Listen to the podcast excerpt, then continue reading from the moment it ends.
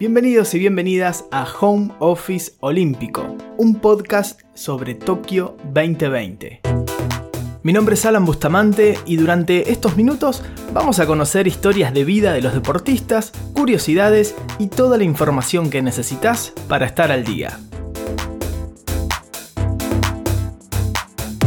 Empezamos repasando los resultados de los argentinos. En BMX, Ezequiel Torres compitió en los cuartos de final y luego de tres carreras logró clasificarse a las semifinales. Derrota de las Panteras. El seleccionado femenino de vóley cayó por 3 sets a 0 ante Italia. En hockey masculino fue derrota por 3 a 1 contra India. En boxeo, Francisco Verón cayó ante el dominicano Eury Martínez en los octavos de final en la categoría de 69 a 75 kilos. En remo, Milka Kralchev y Evelyn Silvestro compitieron en la final C y ganaron. De esta manera terminaron ocupando el puesto número 13 en la disciplina. En beach volley, Julián Assad y Nicolás Capogroso cerraron con derrota su participación en estos juegos en la rama masculina, lo propio para Ana Galay y Fernanda Pereira en femenino. En natación, Delfina Piñatelo no logró clasificar a las finales en los 800 metros libres, lo propio para Santiago Grassi, que pese a ganar su serie en los 100 metros mariposa, no quedó entre los 16 mejores tiempos. En vela, Santiago Lange y Cecilia Carranza siguen con buenas sensaciones. Corrieron tres regatas entre las que se ubicaron octavos, quintos y sextos, por lo que se ubican cuartos en la general.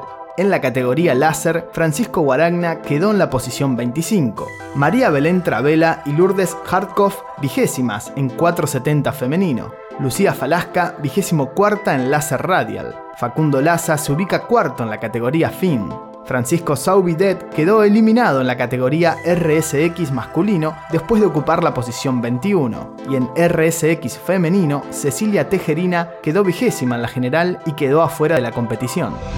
Victoria de las Leonas fue 2 a 1 contra Japón y de esta manera aseguraron su pase a los cuartos de final fue derrota para el seleccionado de básquet. Los dirigidos por Sergio Hernández cayeron 81 a 71 frente a España y se juegan el pase a cuartos contra Japón en la última fecha del grupo C. Momento, se lo reví en Home Office Olímpico. Hoy toca hablar de natación. El estadounidense Caleb Dressel no solo ganó la medalla dorada en los 100 metros libres, sino que batió el récord olímpico dejando la nueva marca en 47 segundos y dos décimas. Ahora, vos dirás, ¿por qué toma tanta relevancia un récord en esta disciplina? Bueno, abrochate el cinturón porque vamos a viajar unos cuantos años al pasado. Estamos en Atenas y es 6 de abril de 1896. Hoy, después de 24 siglos, se celebran los primeros Juegos Olímpicos, o sea, los primeros de la era moderna. Claro, es que esto de juntarse a ver quién corre más rápido, salta más lejos, es algo que se venía haciendo desde el año 776 a.C.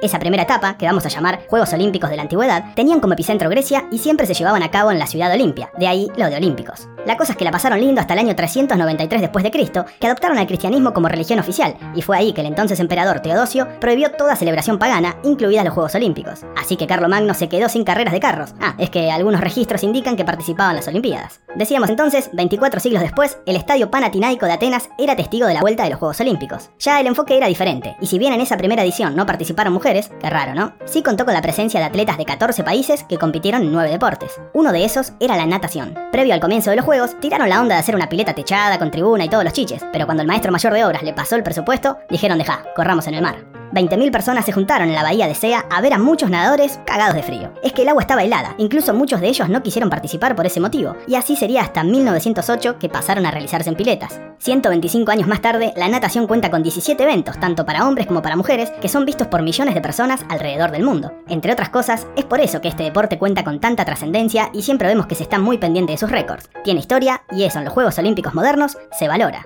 Hasta acá, el momento, se lo reví.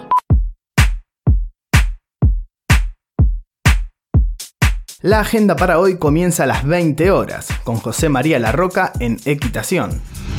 9 de la noche, partido clave para los gladiadores en handball enfrentando a Brasil. Ya en la madrugada del 30, más precisamente a las 4 y 25, el seleccionado masculino de vóley enfrenta a Túnez. A las 7 de la mañana, los Leones van contra Nueva Zelanda en busca del pase a cuartos de final en hockey masculino. El medallero tiene ahora como máximos ganadores a China y a Japón con 15 doradas, lo sigue de cerca Estados Unidos con 14 y el comité ruso y Australia tienen 8.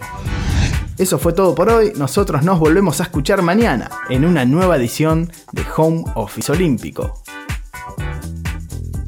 Esta fue una producción de Home Office. Encontranos en Instagram como Home Office Podcast.